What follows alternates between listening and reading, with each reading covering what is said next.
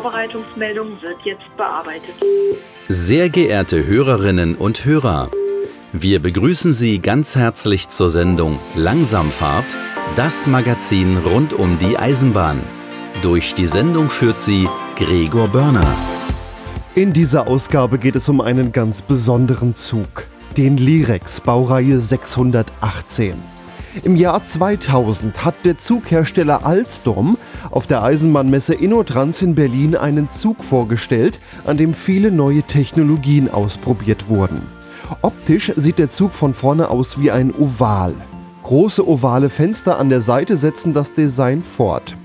Im Innenraum wurden verschiedene Sitzlandschaften ausprobiert. In technischer Sicht ist dieser Zug aber auch besonders. Die Dieselmotoren waren beispielsweise auf dem Dach. Statt Drehgestelle mit zwei Achsen wurden einzelne Achsen verbaut. Der Zug sollte auch Bremsenergie speichern können, dafür waren auf dem Dach Schwungradspeicher vorgesehen. So sollte bei der Einfahrt in einen Bahnhof Bremsenergie gespeichert werden, die dann bei der Ausfahrt wieder genutzt werden konnte. Der Zug war ein Jahr lang im Fahrgasteinsatz in Sachsen-Anhalt. Mittlerweile steht der Zug auf dem Gelände des Bahntechnikherstellers Alstom in Salzgitter und dient als Schulungsraum. In dieser Sendung spreche ich mit dem damaligen Projektleiter des Lirex und direkt zu Anfang verweise ich auf langsamfahrt.de.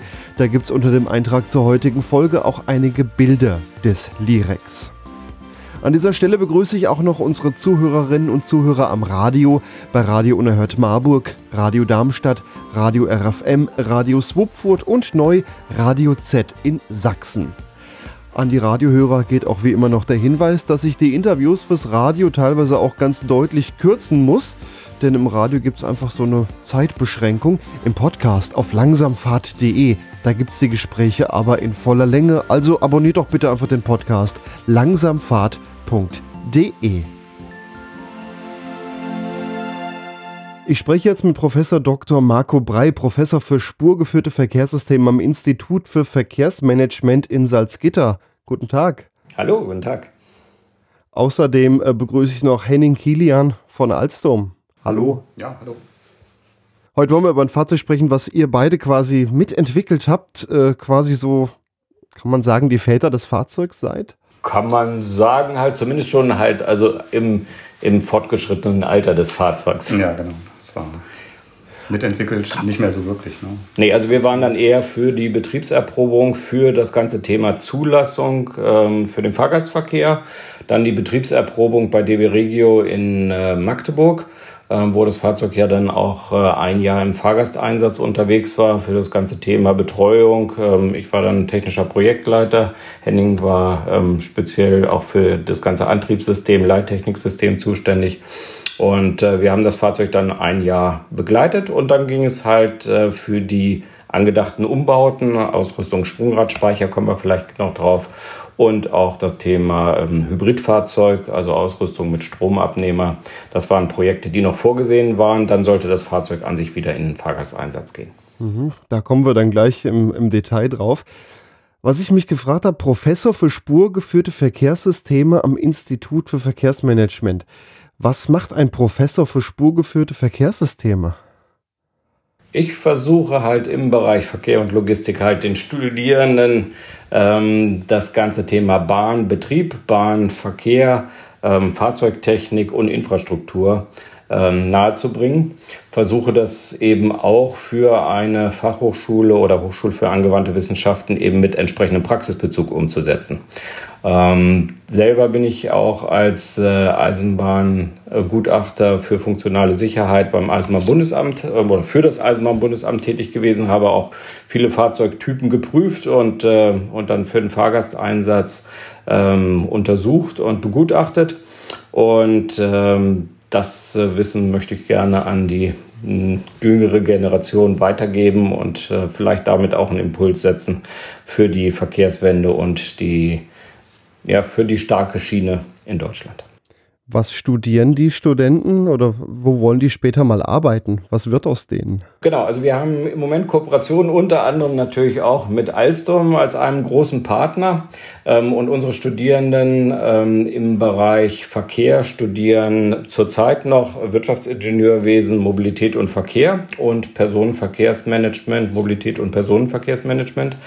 Und äh, wir werden jetzt für nächstes Jahr die Studiengänge weiterentwickeln. Das ganze Thema geht weiter Richtung Bahntechnik, ähm, sowohl für Betrieb als auch für Fahrzeugtechnik. Und es geht eben auch um das Thema Digitalisierung für die Schiene.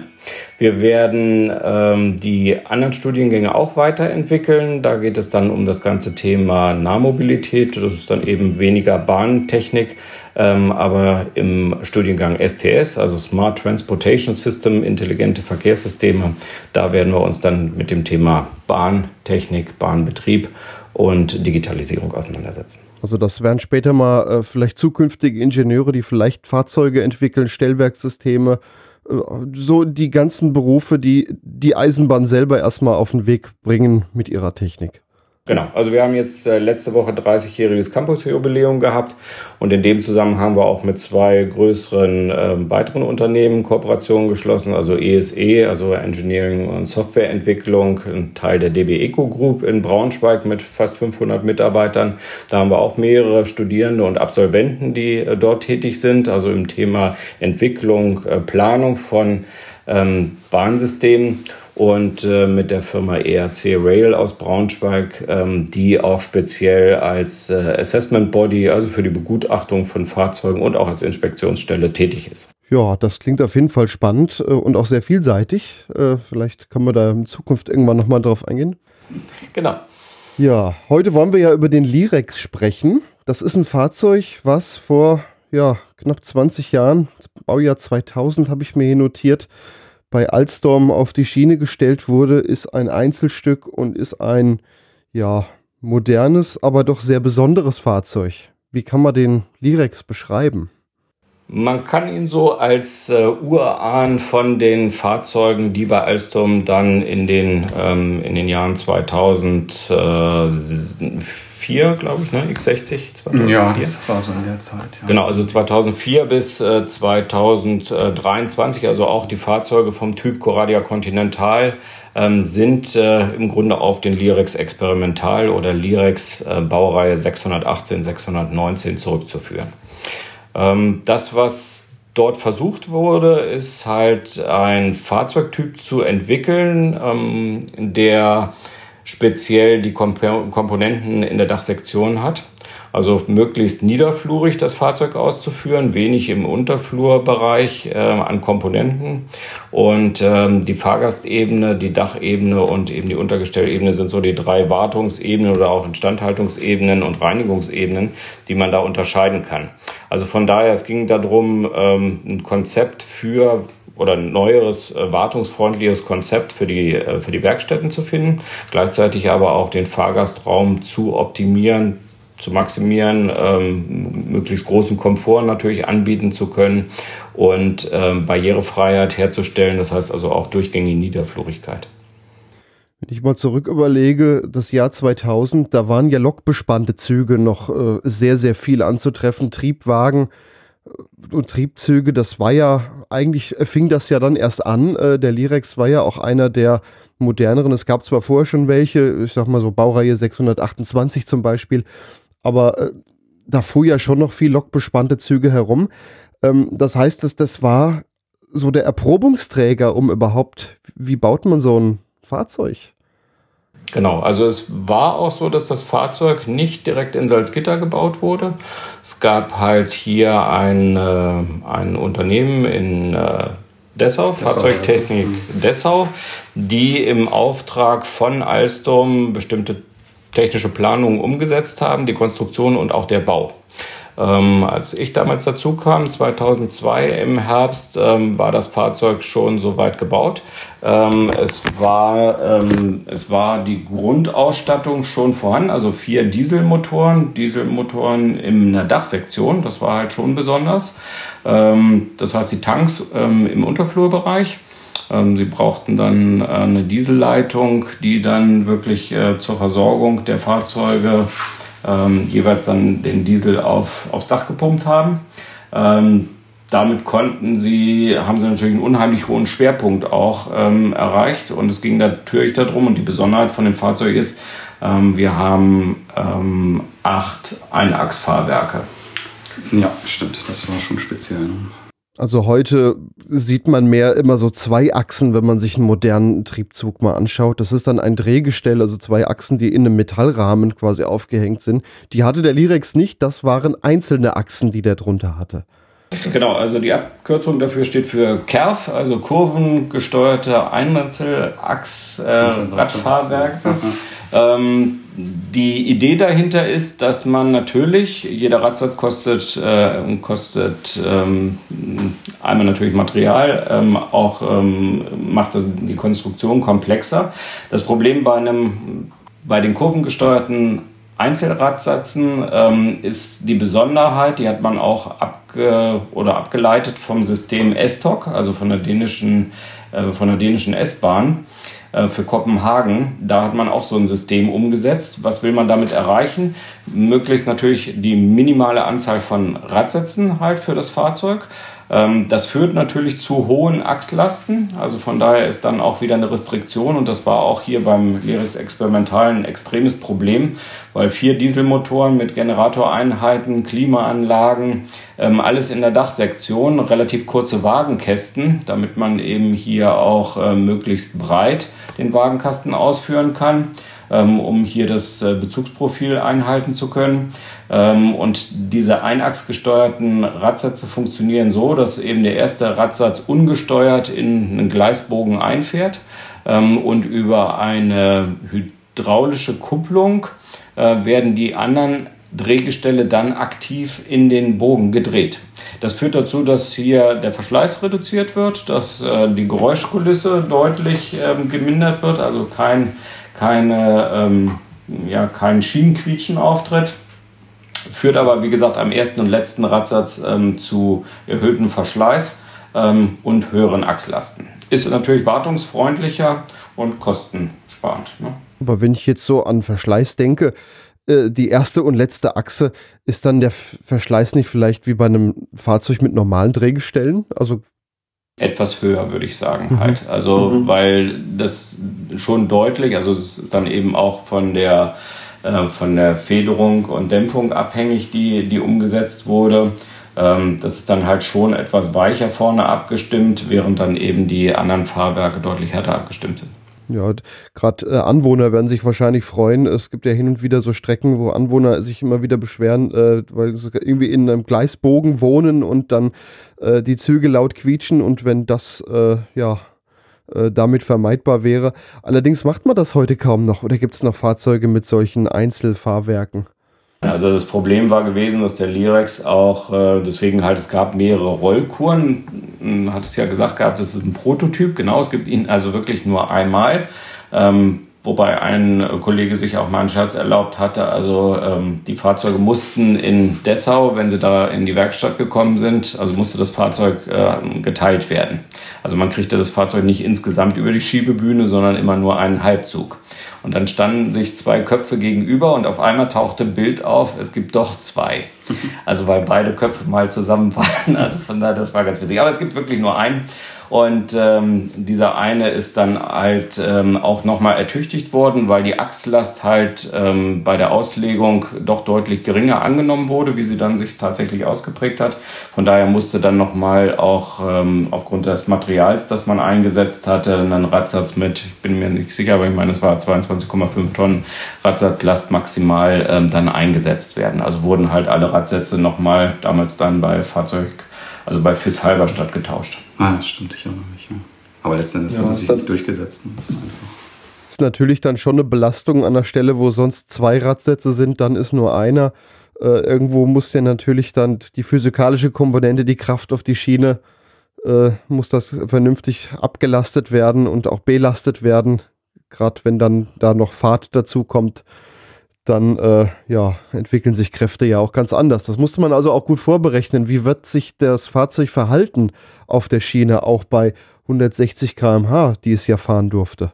Also es ist so gewesen, dass halt man Fahrversuche gefahren hat. Äh, wir haben auch noch mal ein bisschen hier in unseren alten Unterlagen geguckt. Also 2001 sind dann eben auch fahrtechnische und bremstechnische Versuche gefahren worden, bevor dann ähm, 2002 der Fahrgasteinsatz vorbereitet wurde. Im Jahr 2003 ist dann das Fahrzeug im Fahrgasteinsatz gewesen.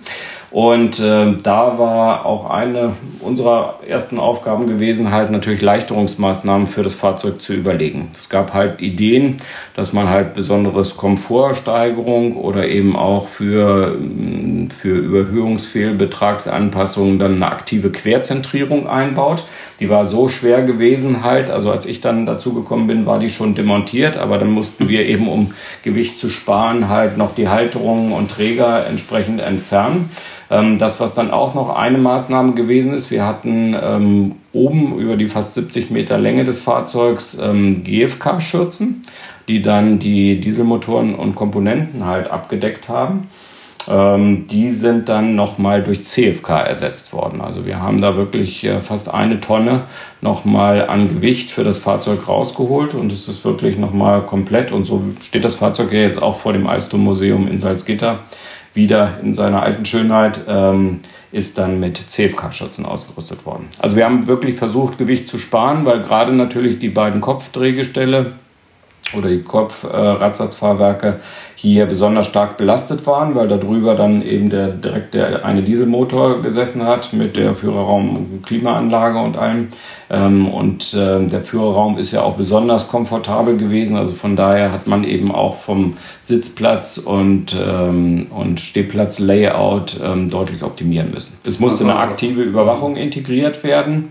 Ähm, gerade aufgrund des Themas hatten wir ja gesagt gehabt, die Radsätze eben wirklich schon ziemlich hoch belastet in der Dienstmasse ähm, oder in, ähm, in, der Betriebsmassenausführung und dann für die Gesamtgewicht bzw. bremstechnisches Höchstgewicht musste eine Gewichtsüberwachung stattfinden und die haben wir dann mit induktiven Wegsensoren umgesetzt. Das war natürlich ein Problem bei den Einzelachsen. Ne? Das weiß ich noch, wie wir da hin und her gerechnet haben, weil sich die Achsen irgendwie ver, verkalten bzw. Genau. verdrehten. Also die Schwierigkeit ist, also man setzt solche Wegsensoren auch bei anderen Fahrzeugen ein, aber so wie du es vorhin auch gesagt hast, bei Fahrzeugen üblicherweise mit Drehgestellen, also Zweiradsätzen, da ist das dann auch relativ einfach. Bei Einachsfahrwerken kommt noch dazu, dass wenn man eben diese, das beim Lyrex mit dem hohen Schwerpunkt natürlich auch, der schiebt dann halt beim Bremsen und das heißt, der Radsatz äh, verkantet sich. Ähm, das heißt also gerade, wenn sie dann oder wenn man dann versucht, äh, induktive Weg Wegsensoren zu positionieren, muss man halt eine gute Stelle finden, die oder eben mehrere Sensoren setzen, die dann eben einen gemittelten Wert ausgeben, damit man hier jetzt keine zu großen Abweichungen beim Einbremsen hat. Haben wir echt gerechnet machen können. Ich weiß nicht mehr, wir wollten ja auch das System über die Luftfedern wollten wir eigentlich mhm. machen. Ich weiß nicht mehr, was das Problem war, warum wir es nicht gemacht haben. War halt zu unpräzise gewesen. Ja? Mhm. Okay. Also heutiger, bei den heutigen Zügen, die wiegen an den Luftfedern. Also man kann sich vorstellen, der Wagenkasten, der ist an seinen vier Ecken auf einem Luftbalg, was einmal als Federung sehr praktisch ist. Aber dadurch kann man halt messen, wie schwer ist der Wagen, also wie voll. Wenn, wenn viele Menschen einsteigen, hat er ja mehr Gewicht. Und das kann man dann da drin am Luftdruck ermitteln. Da gab es dann also da Schwierigkeiten. Das gab es halt vorher, aber das System war eben so, dass durch den Anhaltdruck und durch dieses Verspannen der Drehgestelle eben der Wert so nicht ausgewertet werden konnte. Wir hatten hier Luftfedersysteme drin gehabt, die äh, wirklich nur auf zwei, also weil es ja eben auch ein Einzelradfahrwerk und ein Rahmen ist, also nur auf diesem Rahmen mit zwei Punkten gemessen haben.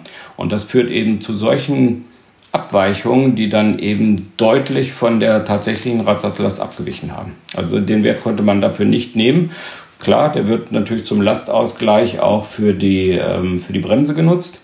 Ähm, die Toleranzen sind okay, aber ähm, um wirklich, ähm, um wirklich so, wie es gefordert war, halt auf mehrere hundert Kilo genau ähm, zu bestimmen, halt wie das, äh, wie die Radsatzlast an der Stelle ist, das war halt schwierig gewesen. Alles in allem hört sich das so an, als war das mit den Einzelfahrwerken mal ein schönes Experiment, aber wurde nicht weiter verfolgt, hat ja auch viele Probleme gemacht. Genau, also wir haben ähm, Alstom selber hat ja dann, das ist ein Projekt, ähm, was dann parallel lief, äh, für ähm, die ähm, S-Bahn Kopenhagen die Baureihe X60 entwickelt, also ein sechsteiliger Triebzug, ähm, der auch die Komponenten, also ein reiner E-Triebzug, der dann eben auch die Komponenten in der Dachsektion hatte, im Grunde zumindest diese drei Ebenen-Struktur, die ich vorhin erläutert hatte, auch für, ähm, für das Serienfahrzeug übernommen hat. Das Fahrzeug gab es dann eben als X60, später auch als X61 und 62, also ein Sechsteiler und vierteilige Fahrzeuge. Und ähm, ich war dann ab 2006 müsste das gewesen sein, war ich dann als Projektleiter für Coradia Continental, also die Baureihe 440, halt zuständig. Und da haben wir natürlich auch vom Lirex Experimental viel übernommen. Also die heutigen 1440 und äh, damaligen 440, also die ohne Crash-System damals noch gefertigt wurden. Ähm, das sind Dreiteiler, Vierteiler, Fünfteiler. Die haben auch ähm, diese Aufteilung, also die Komponenten in der Dachsektion und später dann eben Talent 2 und alle anderen sind auch auf so ein ähnliches Konzept gegangen und Startler dann. Ne? Ja, das ist eigentlich mittlerweile so der Standard geworden, dass sehr viel Technik auf dem Dach ist oder eben auch noch unten drunter hängt, je nach Baureihe. Ähm, Gerade die, die Dieseltriebwagen, die haben dann an den Enden sind sie ein bisschen höher, also innen der Fahrgastraum, dann ist unten drunter zum Beispiel der Dieselmotor. Das hat man auch nicht weiter verfolgt, Dieselmotor auf dem Dach. Nee, also Dieselmotor auf dem Dach, muss man auch fairerweise sagen, war aus, hat man aus verschiedenen Gründen. Einmal wollte man natürlich das zeigen, dass man die durchgängige Niederflurigkeit realisieren kann. Also Fußbodenhöhe auf 760 mm durchgehend ähm, ist ja beim Lyrex, also keine Stufen. Ähm, du warst ja auch, glaube ich, vor dem Museum drin gewesen. Genau, ich habe sogar jetzt gerade ein paar Bilder vor Augen und äh, kann quasi virtuell nochmal durchgehen. Der war Niederflur durchgehend, ja. So, und wenn man sich das anguckt, also besonders war ja auch, ähm, wir mussten ja entsprechend vier Dieseltanks integrieren. Die Dieseltanks beim Lirex sind halt äh, Unterflur und ähm, die, ähm, die Steigleitungen laufen dann in den Türsäulen hoch und gehen dann ähm, oben zum Dieselmotor. Der Dieselmotor selber ist dann damals, ähm, ich glaube, ähm, vom, vom, von der Begriffsführung halt ist das dann auch patentiert worden, aber von einer anderen Firma. Deswegen ist, äh, ist dann eben eine, wir sagen mal, Dieselmotor-Generatoreinheit auf dem Dach gewesen. Ähm, und die hat dann dafür gesorgt, das Fahrzeug war eben dieselelektrisch dass man eben hier einen Zwischenkreis ähm, entsprechend versorgen konnte, der dann die Motoren angetrieben hat über den entsprechenden Antriebsstromrichter, der auf dem Dach war. Daraus ausgekoppelt wurden dann entsprechend, ich glaube, es war auch 400 Volt Leitungen für die Klimaanlagen. Genau. Ne, für, für Klima, also Heizung, Klimalüftungsanlage gab es äh, da drauf. Und ähm, was hat man noch für Komponenten? Und das Ganze war halt elektrodynamisch. Bremsen konnten wir halt äh, bei dem Prototypenfahrzeug, als wir angefangen haben, rein mit Bremswiderständen und dann eben die Pneumatikbremse dazu. Ähm, das, und das war eben so der Schlüssel, an den man ran wollte. Das Fahrzeug sollte vom Konzept her so modifiziert werden, dass man ein dieselelektrisches Fahrzeug, aber ein dieselelektrisches Hybridfahrzeug hat. Das heißt, ein Powerpack war vorgesehen, dass es, oder also eine Dieselmotor-Generatoreinheit war vorgesehen, dass sie ersetzt werden sollte durch einen Mittelfrequenztransformator. Ähm, und dieser Mittelfrequenztransformator sollte, so war es konzipiert gewesen, eine Leistung haben von etwa einem Megawatt. Und äh, die drei Dieselmotoren oder die vier Dieselmotoren zusammen hatten, ähm, ich glaube, 1,2 Megawatt. Ja, also ich glaube, Soll war 1,2 auf mhm. Mittelfrequenz drauf. Oder okay. Mhm. Und also man wollte dann ein, ähm, eine Einheit durch den Mittelfrequenztransformator tauschen und damit hätte man eben die Möglichkeit gehabt, unter Fahrdraht dann elektrisch zu fahren und äh, auf nicht elektrifizierten Strecken dann mit dem Dieselmotor zu fahren. Zusätzlich ist dann noch eine Komponente reingekommen, die auch früh überlegt wurde, die auch in den Modellen gezeigt wurde, nämlich ein Schwungradspeichersystem. Ähm, da waren zwei Schwungradspeicher, also die beiden Halbzüge, also sprich drei Wagenkästen, waren symmetrisch aufgebaut gewesen, also A-Wagen, Mittelwagen, M-Wagen und B-Wagen zum Kurzkuppelende dann hin und das Ganze spiegelsymmetrisch. Ähm, von der Innenausstattung waren sie natürlich schon unterschiedlich gewesen, die ähm, und auch von der Ausrüstung und Bestuhlung. Ähm, die Führerstände waren gleich ausgerüstet, einer blau und einer so ein rosa Ton da. ähm, aber das, das war an sich alles ähm, komplett in den äh, gleich dann. Die beiden Köpfe hatten dann eben die Baureihenbezeichnung 618, die Mittelwagen und die, ähm, die angetriebenen Wagen zum Kurzkuppelende 619 dann. Ne? Ich will gerade mal kurz einhaken und ähm, für, zumindest für die Laien versuchen, noch was zu erklären. Ähm, wir reden nämlich ganz normal über den dieselelektrischen Antrieb. Ähm, der ist ja jetzt äh, für nicht-Eisenbahner nicht ganz so bekannt. Also das Fahrzeug hat einen Dieselmotor und danach kein Getriebe und die Kraft wird also nicht über ein Getriebe dann auf die Achsen übergeben, sondern äh, direkt nach dem Dieselmotor hängt ein Generator, der erzeugt Strom und wir fahren letztendlich elektrisch. Es nennt sich der dieselelektrische Antrieb, hat zum Beispiel den Vorteil, dass man kein aufwendiges Getriebe konstruieren muss. Und wie Sie sagten, man kann auch elektrisch bremsen. Man kann ja einen Motor auch als Generator nutzen. Äh, Prinzip am Fahrrad, Dynamo, erkläre ich da immer, ne? Den Dynamo, wenn man den am Fahrrad dazu schaltet, dann wird es ein bisschen schwerer, also er bremst ein bisschen aus, es entsteht Strom. Und da hatten Sie vorhin gesagt, äh, gab es Bremswiderstände, das sind eigentlich, ist das eine Einrichtung nur um Strom zu verpulvern ähm, damit er weg ist. Denn wenn kein Strom fließt, dann kann man ja auch nicht elektrisch bremsen. Ist eine Möglichkeit, verschleißfrei zu bremsen. Das wollte ich an der Stelle nochmal einschieben, wer sich darunter nicht so viel vorstellen kann. Aber dann war jetzt, war jetzt ja die Idee, ein Schwungradspeicher, um dann die Energie da rein zu speichern, hätte der dann auch äh, ja, elektrisch, hätte der dann darüber seine Energie bekommen? Genau, also es waren Systeme vorgesehen, die auch zusammen, also es gab halt Vorversuche, die waren nicht so erfolgreich gewesen. Also das Schwungradspeichersystem hatte sich da nicht als betriebtauglich rausgestellt das gehabt. Erste. Das erste System, genau, das war vor meiner Zeit dann. Und äh, wir haben dann zusammen mit der TU Clausthal ähm, und einem Institut ähm, für ähm, Energietechnik ähm, haben die Kollegen ein Standardsystem ähm, aus dem, meines Wissens ist es halt aus dem Busbau gewesen, mhm. äh, wo man halt ähm, Trolleybusse, ähm, also Oberleitungsbusse dann auch mit einem Schwungradspeichersystem ausgerüstet hat von der Firma Magnetmotor. Und ähm, Magnetmotor hatte allerdings kleinere, also von, äh, vom Energieinhalt kleinere Systeme. Also was vorgesehen war, war meines Wissens halt vier, ähm, ähm vier äh, Kilowattstunden Energieinhalt. Ähm, das hat man nicht ganz geschafft halt bei den Systemen, die man aus dem Busbau genommen hat. Da kommen natürlich noch ganz viele Fragestellungen dazu. Erstens war das Ganze oben in der Dachsektion, kam natürlich halt wieder entsprechend Gewicht dazu, was wir ähm, einplanen mussten. Deswegen unter anderem dann auch die äh, Umrüstung der Dachschürzen von GFK auf CFK, um das Gewicht zu kompensieren. Dann äh, gab es halt ähm, so einen Schwungradspeicher kann man sich vorstellen, man muss ein Vakuum erzeugen, hat dann eine Schwungmasse, die hier auf ungefähr 14.000 Umdrehungen pro Minute beschleunigt wird. Äh, beim Abbremsen, also da wirkt dann eben der Motor und die Energie aus dem Bremsen wird dazu verwendet, um dann diesen Schwungradspeicher oder das Schwungrad zu beschleunigen. Ähm, das tut es dann auch ähm, weitestgehend im Vakuum ähm, reibungsfrei. Also von daher ist es eine gute Möglichkeit, ähm, auch Energie kurzfristig zumindest zu speichern. Und dann beim ähm, Abbremsen des Schwungrades, ähm, wenn man dann in den Generatorbetrieb geht, kann man diese ähm, diese kinetische Energie, also diese Bewegungsenergie wieder nutzen, um zum Beispiel den Zwischenkreis aufzuladen. Und damit sollte es möglich sein, eben in den Bahnhof, also den Dieselmotor, die sollten abgeschaltet werden. Es gab ein Energiemanagementsystem. Die Dieselmotoren schalten bei der Fahrt oder beim Abbremsen dann ähm, ab.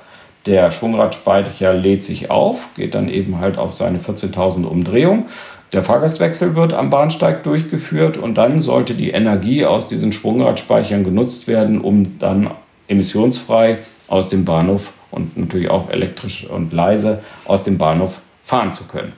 Dieses System ähm, war auch schon sehr komplex, muss man sagen. Halt, ähm, da haben wir auch viel Energie reingesteckt.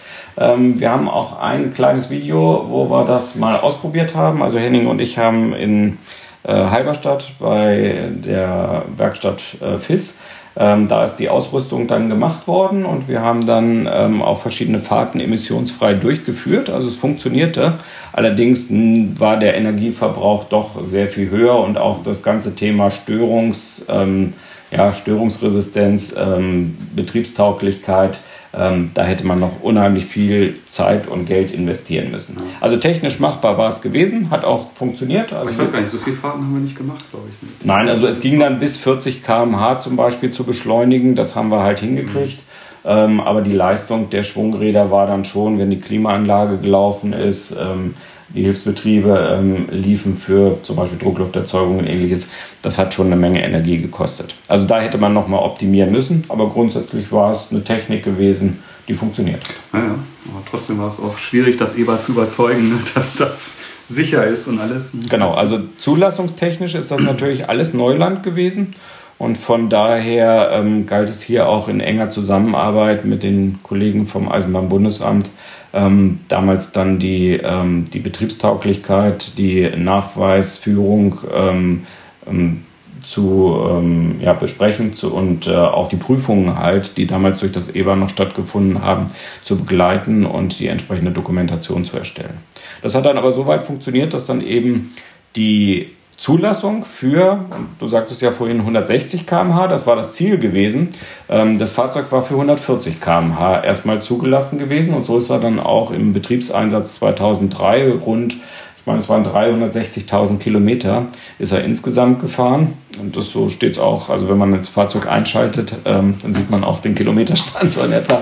Also mit Zulassungsfahrten und allem so etwa 63.000 Kilometer ist das Fahrzeug tatsächlich gefahren und äh, war dann auch ähm, im Fahrgasteinsatz eben mit 140.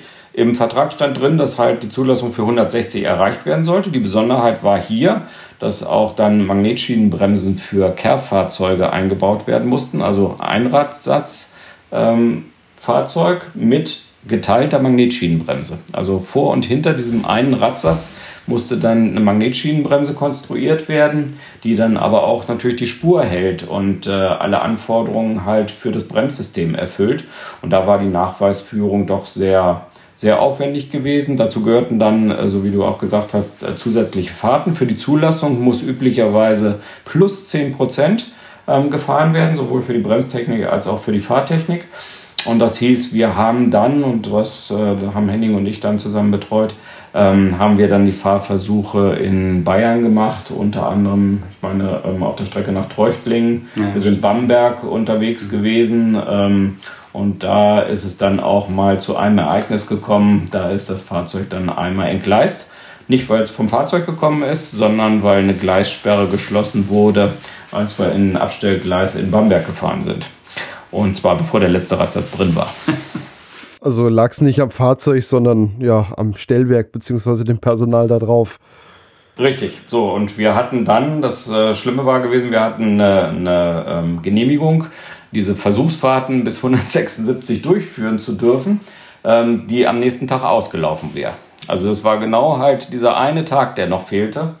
Und da muss ich sagen, da zeigt sich dann, was Team ist. Also wir haben dann wirklich auch verschiedene Kollegen halt, also ein ähm, Kollege auch aus Salzgitter hat sich abends dann noch in den Zug gesetzt, ist mit dem letzten Zug nach Bamberg gekommen. Ähm, der damalige Projektleiter von der DB hat alles organisiert, was möglich war. Wir sind dann halt mit dem Fahrzeug, nachdem das Fahrzeug wieder eingegleist wurde, das ist dann halt leicht beschädigt gewesen an den, ähm, am Gehäuse des äh, Radsatzes und daraufhin haben wir dann einen Termin ähm, in der Nacht gemacht, wo wir dann im Betriebswerk in Nürnberg gewesen sind. Da wurde das Getriebe dann nochmal untersucht, der Radsatz vermessen, Dreipunktvermessung und alles durchgeführt, alles nochmal kontrolliert. Wir hatten eben den Experten auch für das Getriebe dann vor Ort der dann halt nochmal ähm, sich das alles angeguckt hat, auch ein bisschen nachgearbeitet hat und wir haben dann unter Begleitung mit spezieller Sensorik auch nochmal, die wir eingebaut hatten, in der Nacht konnten wir tatsächlich am nächsten Tag dann, obwohl wir vorher entgleist sind, dann die Fahrt machen. Also das muss ich sagen, das war schon, ähm, das war schon eine tolle Leistung. Ähm, und das waren immer solche Aktionen irgendwie. Ne? Genau, also genau, das, das ist irgendwie wieder gefasst. Klingt nach einer Nacht- und Nebel-Aktion. Ja, ja, und sind dann tatsächlich am nächsten Tag, also gibt es auch ein Video, sind wir 176 geschleppt gefahren ähm, und äh, sind dann äh, am nächsten Tag dann äh, betrieblich nach Hause gefahren. Ähm, das war zu der Zeit, wo in Halle dann der Bahnhof umgebaut wurde. Da gab es dann auch noch Streckensperrungen, in die wir da reingekommen sind. Also stundenlang mussten wir dann warten. Das war also wirklich eine sehr interessante, eine sehr interessante ähm, ja, Prüfungsfahrt. Also überhaupt die ganzen Zulassungen äh, klingt sehr abenteuerlich. Gerade das Eisenbahnbundesamt von neuen Techniken. Äh, ja, äh, begeistern ist so die Sache. Erstmal überzeugen, dass das sicher ist, gerade so ein Schwungrad, wenn dann so eine ja recht große Masse in einer gewissen Höhe am Rotieren ist, da sind Fliehkräfte. Man mag sich gar nicht überlegen, was passiert, wenn dann da irgendwann ein Riss drinne gewesen wäre. Das ist ja dann auch alles so ein gewisses Risiko. Aber Schwungrad äh, hat sich ja auch gar nicht weiter durchgesetzt. Heute wird man Energie in einem Akku speichern. Oder macht das ja auch? Leistungskondensatoren, ähm, also so wie man es jetzt zum Beispiel bei den neuen Fahrzeugen, also beim Coradia Island macht, also da wird ja dann elektrodynamisch dann eben in den Akku gebremst. Ne?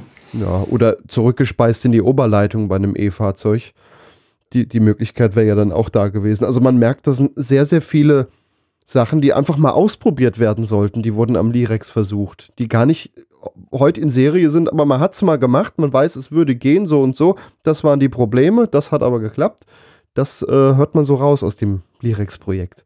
Ja, definitiv. Aber wie gesagt, viele Sachen sind auch in die, in die Serie übernommen worden, also sowohl in die Bauerei Coradia Nordic als auch Coradia Continental ähm, sind eben wirklich viele Komponenten übernommen worden. Ne? Also eine Sache, die natürlich jedem auffällt, der sich das Fahrzeug ankommt, ein ähm, riesiger Führerraum äh, mit einem sehr komfortablen Führerpult und äh, also sehr schöner Arbeitsplatz, auch mit den ovalen Scheiben an der Seite.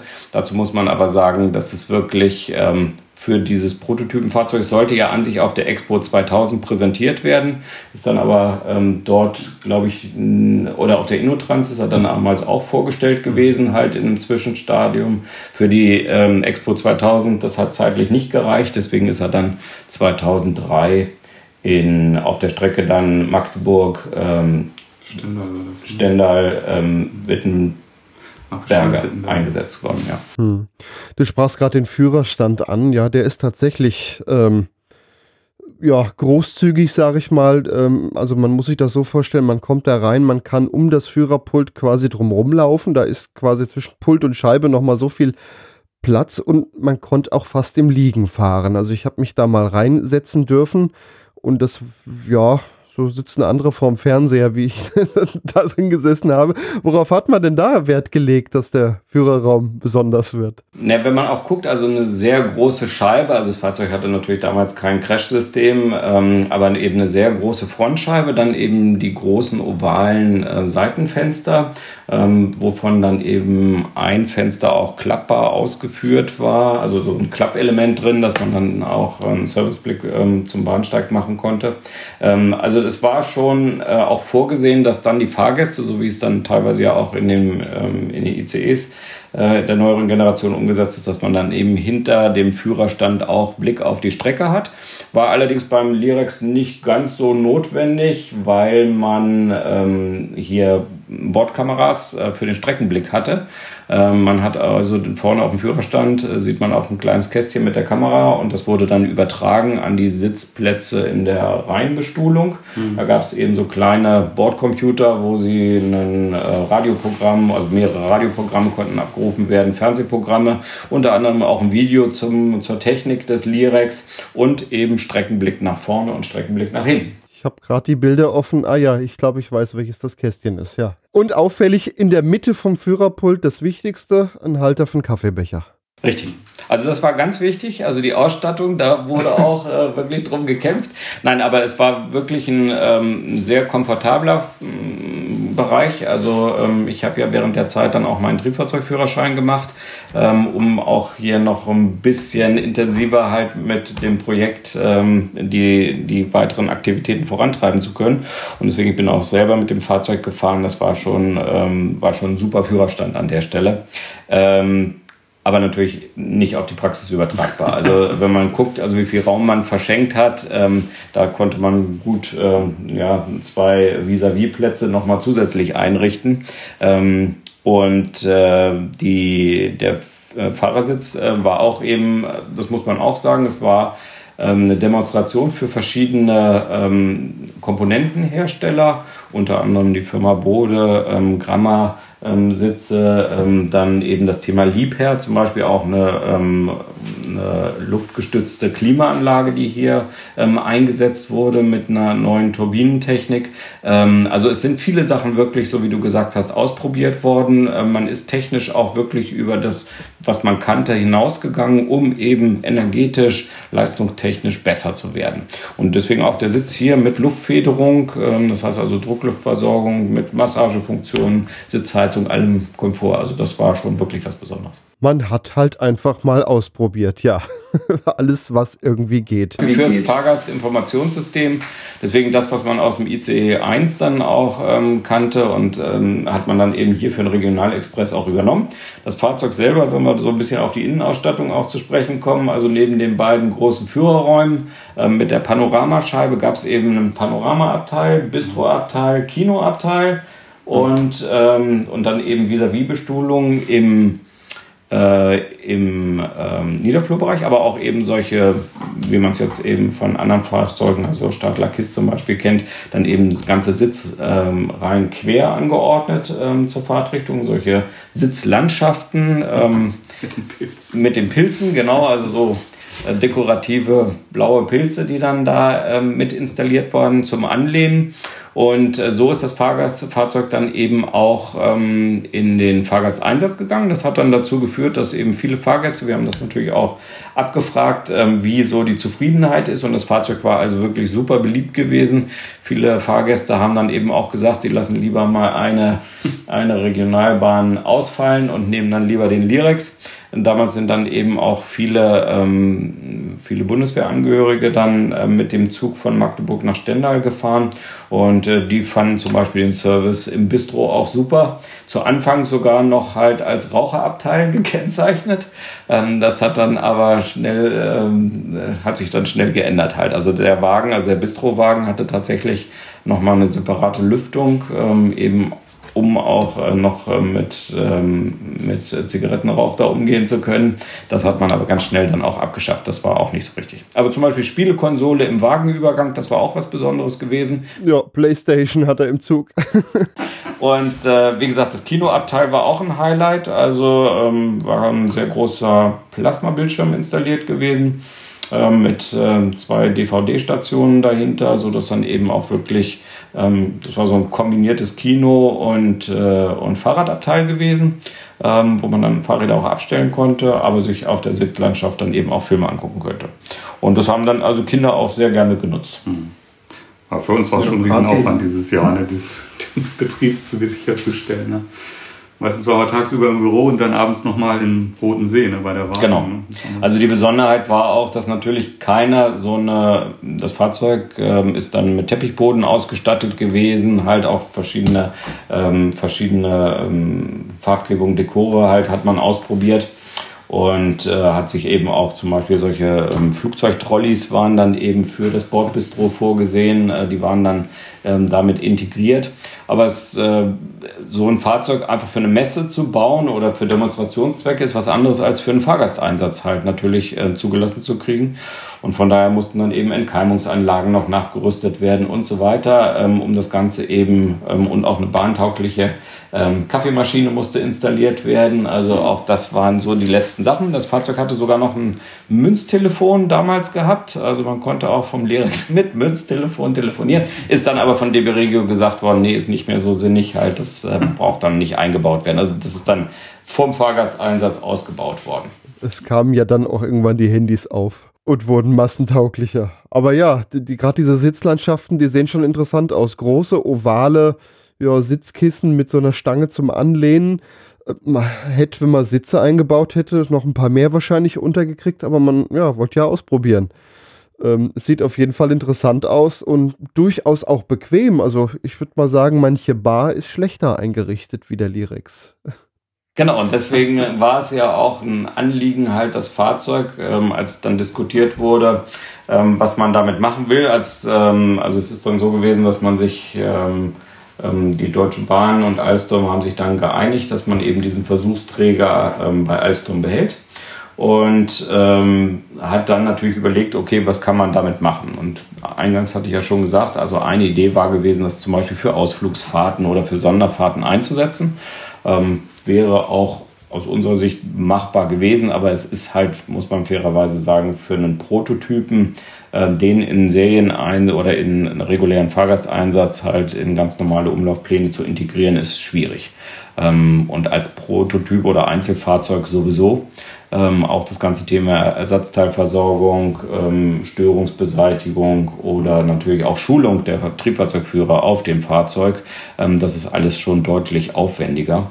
Und von daher ähm, gab es verschiedene Ideen, was man machen kann. Es ist dann verkauft worden ähm, an, als äh, ja, so eine Art Werkstattfahrzeug ähm, nach, ähm, an SFW Delitzsch, äh, Schienenfahrzeugwerke Delitzsch.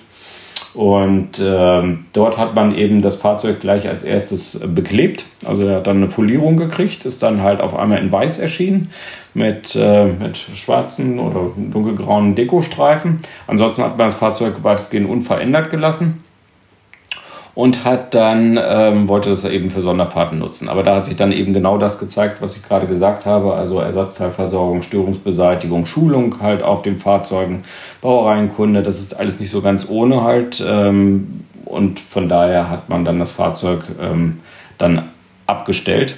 Ähm, wir waren ab und zu dann auch für andere Projekte ähm, mal in äh, Delitzsch gewesen. Da stand er dann ähm, schon in einem recht schlechten Zustand. Anfangs noch eben in, in einer Halle abgestellt. Das war noch soweit okay gewesen.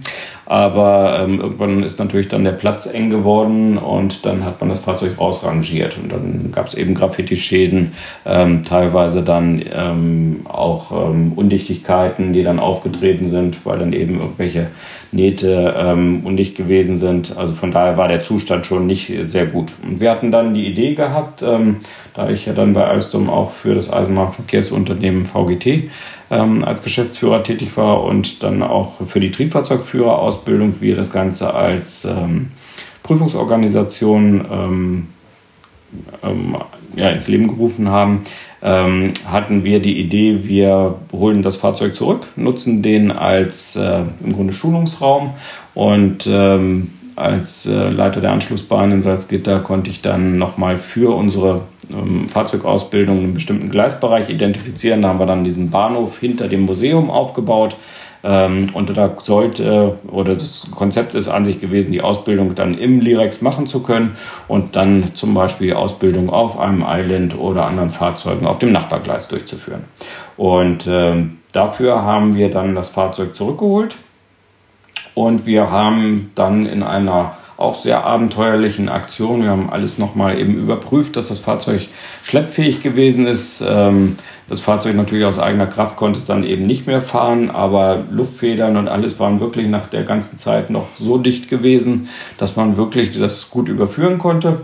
Und wir haben dann ähm, nochmal auch spezielle Wärmebildkameras ähm, besorgt gehabt, um dann die Rücküberführung, weil natürlich so lange Standzeiten da schon ihre Spuren ähm, hinterlassen haben und haben das Fahrzeug dann im Herbst 2018 zurückgeholt.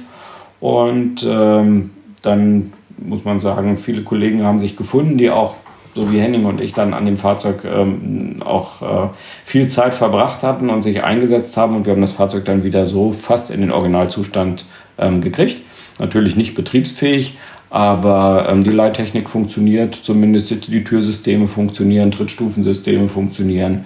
Also von daher, es, man, man kriegt einen Eindruck, wie das Fahrzeug mal wirklich ähm, im Einsatz gewesen ist. Also man könnte ihn sogar aufrüsten, aber wahrscheinlich nicht aus eigener Kraft damit fahren. Also aufrüsten kann man, aber die Motoren eben, das war das Problem. Ne? Also es war wirklich zehn Jahre lang der Diesel dann da in den Tanks gewesen. Wir haben das alles dann abgepumpt noch ähm, vorher. Also von daher, ähm, wir haben ihn jetzt in, in einen ja, Museumszustand gebracht. Ähm, freuen uns auch, dass dann eben die ähm, Gruppe der Museums, ähm, also die Senioren bei ähm, Alstom und ähm, die kümmern sich ehrenamtlich um das Museum und auch um den Lirex dann und die Außenanlage am Alstom Nordbahnhof.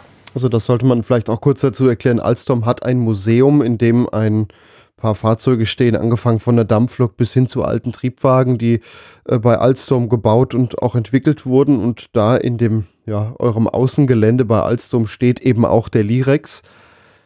Kann man den eigentlich auch besichtigen oder irgendwie das Museum besichtigen? Ab und zu gibt es Tage der offenen Tür, ähm, die Alstom dann anbietet. Die Fahrzeuge im Museum sind natürlich alle bezogen auf die Vorgängergesellschaft, also Linke Hofmann Busch.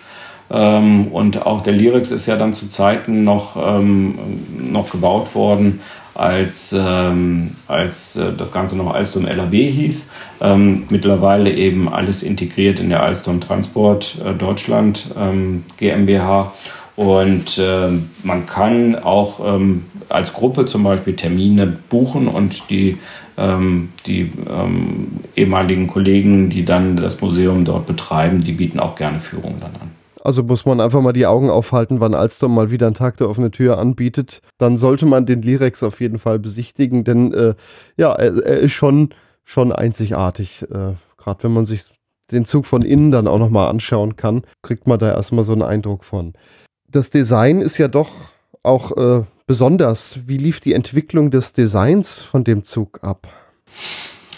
Also ich kann das natürlich nur so ein bisschen ähm, beurteilen, halt nachdem er da gestanden hat. Aber es war wohl so gewesen, dass dann sehr viele Kollegen natürlich sich auch eingebracht haben. Ähm, viele viele innovative Komponenten ähm, hat man versucht zu integrieren. Man hat ähm, hier insbesondere mit Komponentenherstellern, also auch namhaften Herstellern, Liebherr, Knorr, Bremse, versucht eben neue Techniken halt einzuführen und einzusetzen. Und äh, so wie du vorhin gesagt hast, halt als einer der ersten Triebzüge halt des Typs, also mit benutzergeführter oder rechnergeführter Bremsprobe ausgerüstet. Also man hat wirklich auch im Hinblick auf Abfertigung, Transport, Komfort, also dieses äh, Thema halt ähm, durchgängige Niederflurigkeit, aber mit Rampensystem. Man hatte dann mit einer Firma S&S ähm, auch ein spezielles Rampensystem entwickelt, was dann um den Langträger eine, also um den Außenlangträger war eine, äh, ja, eine, ja, wie kann man es beschreiben? Das ist schon schwierig. Also eine, eine, Stufe, die sich wirklich halt um den Langträger drumherum so ein geschwenkt hat, genau, damit man dann hier auch noch aus niedrigen Einstiegshöhen, also 380er Bahnsteige, ähm, die bedienen konnte. Für 550er Bahnsteige war dann eine ausfahrbare Klapprampe ähm, installiert. Ähm, dazu muss man sagen, der Lyrex hat keine Doppel-Schwenkschiebetüren, ähm, sondern wir haben hier wirklich ein, jeweils eine große Schwenkschiebetür ähm, drin. Und die ist dann mit diesem Rampensystem ausgerüstet gewesen. Und ich war damals äh, bei der ersten Probefahrt auf der Strecke zwischen Magdeburg und ähm, Wittenberge mit dabei. Da waren dann eben verschiedene Leute eingeladen gewesen, auch Interessensgruppen, halt zum Beispiel von, ähm, vom Behindertenverband waren Vertreter dort gewesen. Und äh, die wollten dann gerne das mal demonstriert haben. Dann hat man halt diese Rampe nicht an einem 550er Bahnsteig ausgefahren, sondern an einem 380er Bahnsteig. Ähm, und als dann halt die entsprechenden Leute, die da drumherum standen, diese Rampe gesehen haben, meinten sie, die Steigung ist doch vielleicht ein bisschen stark. Ja, das war auch so nicht vorgesehen gewesen. Aber auch dafür hat man, hat man dann eben ähm, Lösungen noch gefunden. Das Rampensystem ist dann ersetzt worden durch ein System, was dann von einer anderen Firma hergestellt wurde, wurde auch erprobt. Ähm, also so eine Schwenkstufe, die ist auch heute noch ähm, dort eingebaut. Ähm, das sind eben halt so Komponenten, die gab es so in der Art nicht, mussten auch erstmal ertüchtigt werden und dann sollte natürlich auch die Robustheit und Bahntauglichkeit gezeigt werden. Ja, Im Winter hatten wir so unsere Probleme. Genau, also da haben sich eben auch Sachen gezeigt. Ähm, so wie Henning das sagt, also zum Beispiel das äh, Steuerventil ist dann außenliegend gewesen, ähm, was dann zum Beispiel zu Vereisungen geführt hat. Ne? Also gerade weil sich eben sehr viel, also im ersten Genau, im ersten Betriebswinter war das auch gewesen.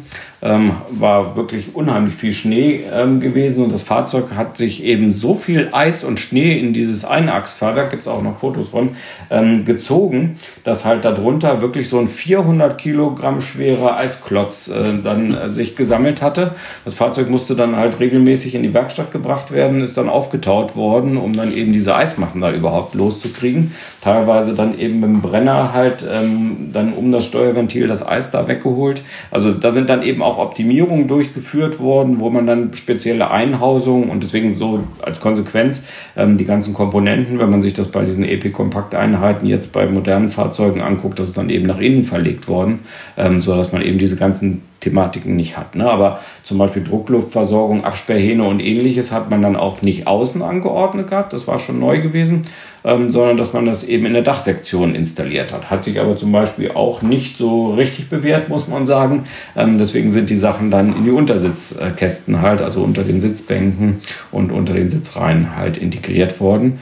Also das hat man schon auch davon abgeleitet. Deswegen macht man ja auch Versuchsfahrzeuge, um eben zu lernen, das ist da nicht so gut mit dem Eis und so. Das hat man auch definitiv gemacht und hat eben diese, und das muss man auch sagen, sehr gut gemacht, denn wenn man so guckt, die Fahrzeuge vom Typ X61, X60 sind natürlich in Schweden unterwegs und da sind natürlich die Witterungsverhältnisse oder die Winterbedingungen halt deutlich anders. Also da hat man wirklich eine Menge gelernt.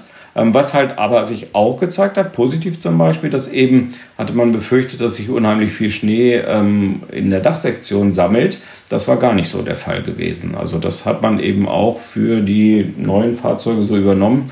Ähm, Deswegen denkt man ja auch, da sammelt sich unheimlich viel Schnee und Eis, aber das fliegt alles weg. Also das ist nicht das Problem im Unterflurbereich, insbesondere diese Sog- und Wirbelwirkung, ähm, die hat dazu geführt, dass dann eben sich so viel Eis angelagert hat. Das war auch der super heiße Sommer, glaube ich, ne? 2023 oder so, als er im Fahrgasteinsatz war. Genau, also deswegen die Klimasysteme wurden halt auch gleich auf extreme Randbedingungen geprüft.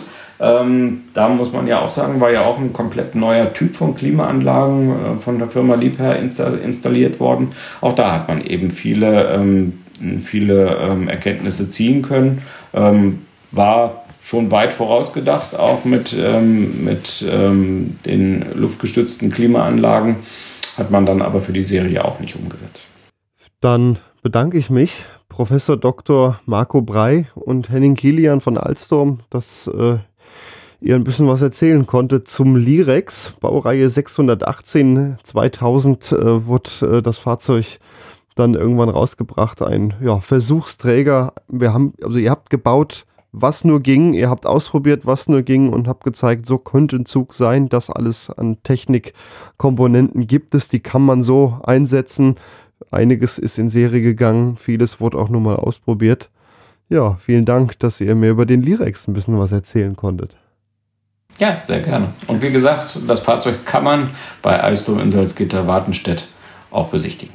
Ja, sollte man bei Gelegenheit mal machen, wenn Alstom da einen Tag der offenen Tür anbietet.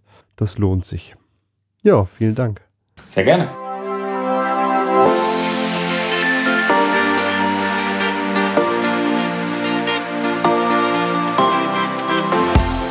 Und wenn ihr jetzt neugierig seid, wie der Lirex aussieht, verweise ich euch noch auf langsamfahrt.de. Dort gibt es unter dem Eintrag zur heutigen Folge auch einige Bilder des Lirex. Auch an dieser Stelle noch der Hinweis, dass ich das Interview fürs Radio etwas kürzen musste. Auf langsamfahrt.de gibt es das komplette Interview in voller Länge sowie Langsamfahrt auch als Podcast zum Abonnieren dann verpasst ihr keine Folge, denn es gibt auch immer wieder mal Folgen, die gar nicht im Radio erscheinen. Damit verabschiede ich mich nun von allen Hörerinnen und Hörern am Radio, bei Radio Darmstadt, Radio Unerhört Marburg, Radio Swupfurt, Radio RFM und ganz neu Radio Z in Sachsen. Ja, langsamfahrt.de, dahin verweise ich euch noch. Bis zum nächsten Mal. Euer Gregor Börner.